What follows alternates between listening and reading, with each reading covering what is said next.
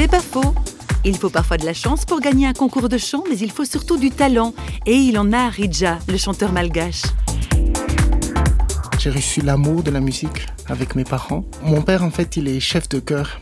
La chorale de mon père répétait à la maison. Euh, il paraît que je chantais entre les temps. Il paraît que je criais entre leurs répétitions. J'empêchais tout le monde de se concentrer.